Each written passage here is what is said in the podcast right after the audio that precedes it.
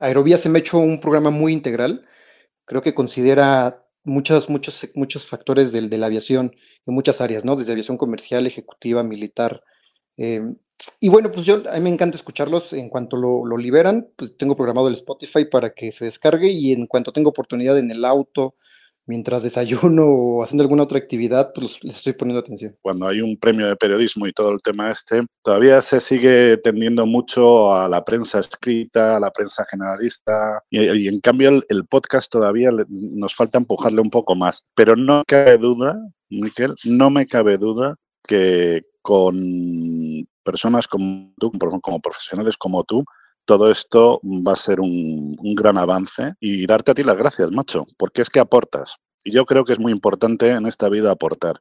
Y tú aportas y aportas con un programa de calidad. Pues mira, desde el minuto uno que empezasteis a, emitir, sí, sí, sí, yo soy, yo soy seguidor y soy eh, oyente o escuchante, como dicen algunos, desde el minuto uno, porque eh, no había visto nunca, no, no, había escuchado nunca, mejor dicho, eh, ningún podcast que hablara sobre aviación de esta manera. Eh, sí que es cierto que he leído siempre y leo, y leo siempre prensa especializada, tanto pues Hispaviación, eh, Avión eh, Review, eh, Aviación Digital, bueno, y también el mercantil para temas de carga aérea y demás, prensa especializada, pero nunca había tenido una oportunidad de, escuchar un podcast sobre estos temas y la verdad que lo conocí a través de Hispaviación y de Luis y, y, bueno, pues fue, fue, fue un flechazo, por decirlo de alguna manera.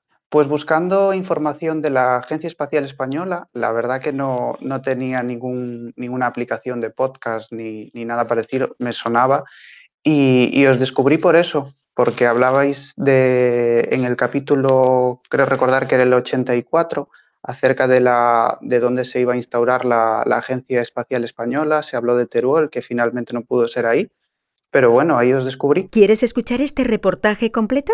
Descarga ya el último capítulo de Aerovía